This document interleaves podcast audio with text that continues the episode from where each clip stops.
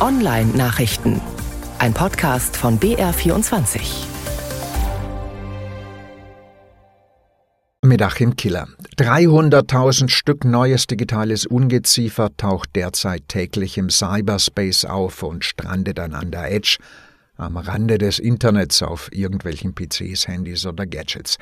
Das schreibt das Bundesamt für Sicherheit in der Informationstechnik im Lagebericht zur IT-Sicherheit in Deutschland 2022.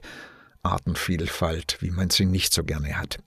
Hobbysurfern drohen laut Lagebericht die größten Gefahren durch gefälschte Webshops, Identitätsdiebstahl und Sextortion. Also wenn Gauner ins Blaue hinein Erpressermails verschicken und einige Empfänger dann tatsächlich zahlen, weil sie sich beim Pornogucken erwischt fühlen. Unternehmen kommen immer häufiger in Schwierigkeiten, weil sie ihre Software-Lieferkette nicht so recht im Griff haben. Gibt es dann irgendwo ein kleines Loch und dann große Probleme, weil alle das Softwaremodul mit dem kleinen Loch verbaut haben. Und staatliche Stellen schließlich, die werden von APT-Hackergruppen bedroht. Advanced Persistent Threat, die sind eine technisch fortgeschrittene, ständige Bedrohung. APT. Auf www.bsi.bund.de steht der Lagebericht im Netz. Das Vorwort hat übrigens mit Gerhard Scharphüser erstmalig der Vizepräsident des BSI geschrieben weil dem Amt ja der Chef abhanden gekommen ist. Das ist auch ein Sicherheitsproblem. Das Bundesjustizministerium hat jetzt offiziell eine Nachfolgeregelung für die Vorratsdatenspeicherung vorgeschlagen. Quick Freeze, schnelles Einfrieren. Da sagt die Polizei, dass jemand verdächtig ist, und dann ordnet ein Staatsanwalt an, dass von dem alle Telekommunikationsverbindungsdaten künftig gespeichert werden. Bei der Vorratsdatenspeicherung war es andersrum. Da sind die Daten von allen gespeichert worden und anschließend ist nachgeschaut worden, ob jemand verdächtig war. War denn auch grundrechtswidrig die Vorratsdatenspeicherung.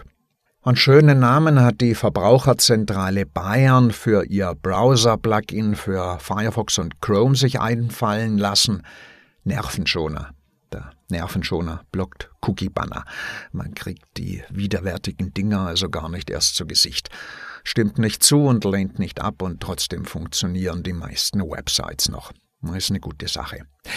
Im Unterschied zu anderen Plugins, die genau das Gegenteil bewirken, auch mit denen sieht man die Banner nicht, aber nur deshalb, weil das Plugin automatisch alle Cookies erlaubt. Nicht so der Nervenschoner von der Bayerischen Verbraucherzentrale. Der bringt Bequemlichkeit und Privatsphäre zusammen. Ein Firefox übrigens mit oder ohne Plugin, den kann man auf Cookies abrichten oder zum Bluthund und beißt alle weg, auch wenn man versucht, ihn zurückzupfeifen. Dem Firefox kann man verbieten, sogenannte Third Party, also Schnüffelcookies zu schreiben. Und da gehorcht er dann auch.